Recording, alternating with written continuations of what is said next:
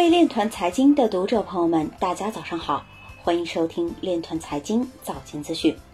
今天是二零二一年八月九日，星期一，农历辛丑年七月初二。首先，让我们聚焦今日财经。韩国央行表示，将持续关注加密资产作为投资投机手段。美国参议院投票推进一万亿美元基建计划的通过。推特 CEO 提议简化基础设施法案中的加密税收报告条款。渣打银行计划在爱尔兰推出新的加密经济服务。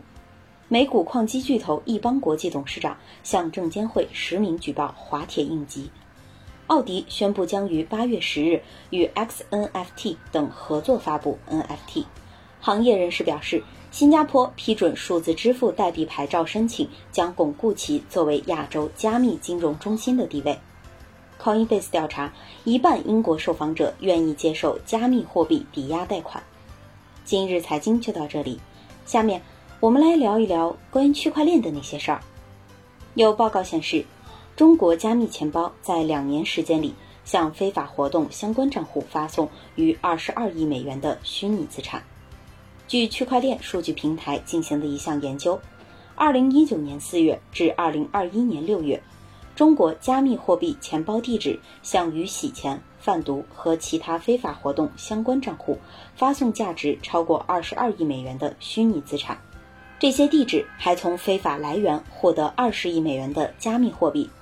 尽管这些数字看起来很高，但与其他国家相比，他们在两年内大幅下降。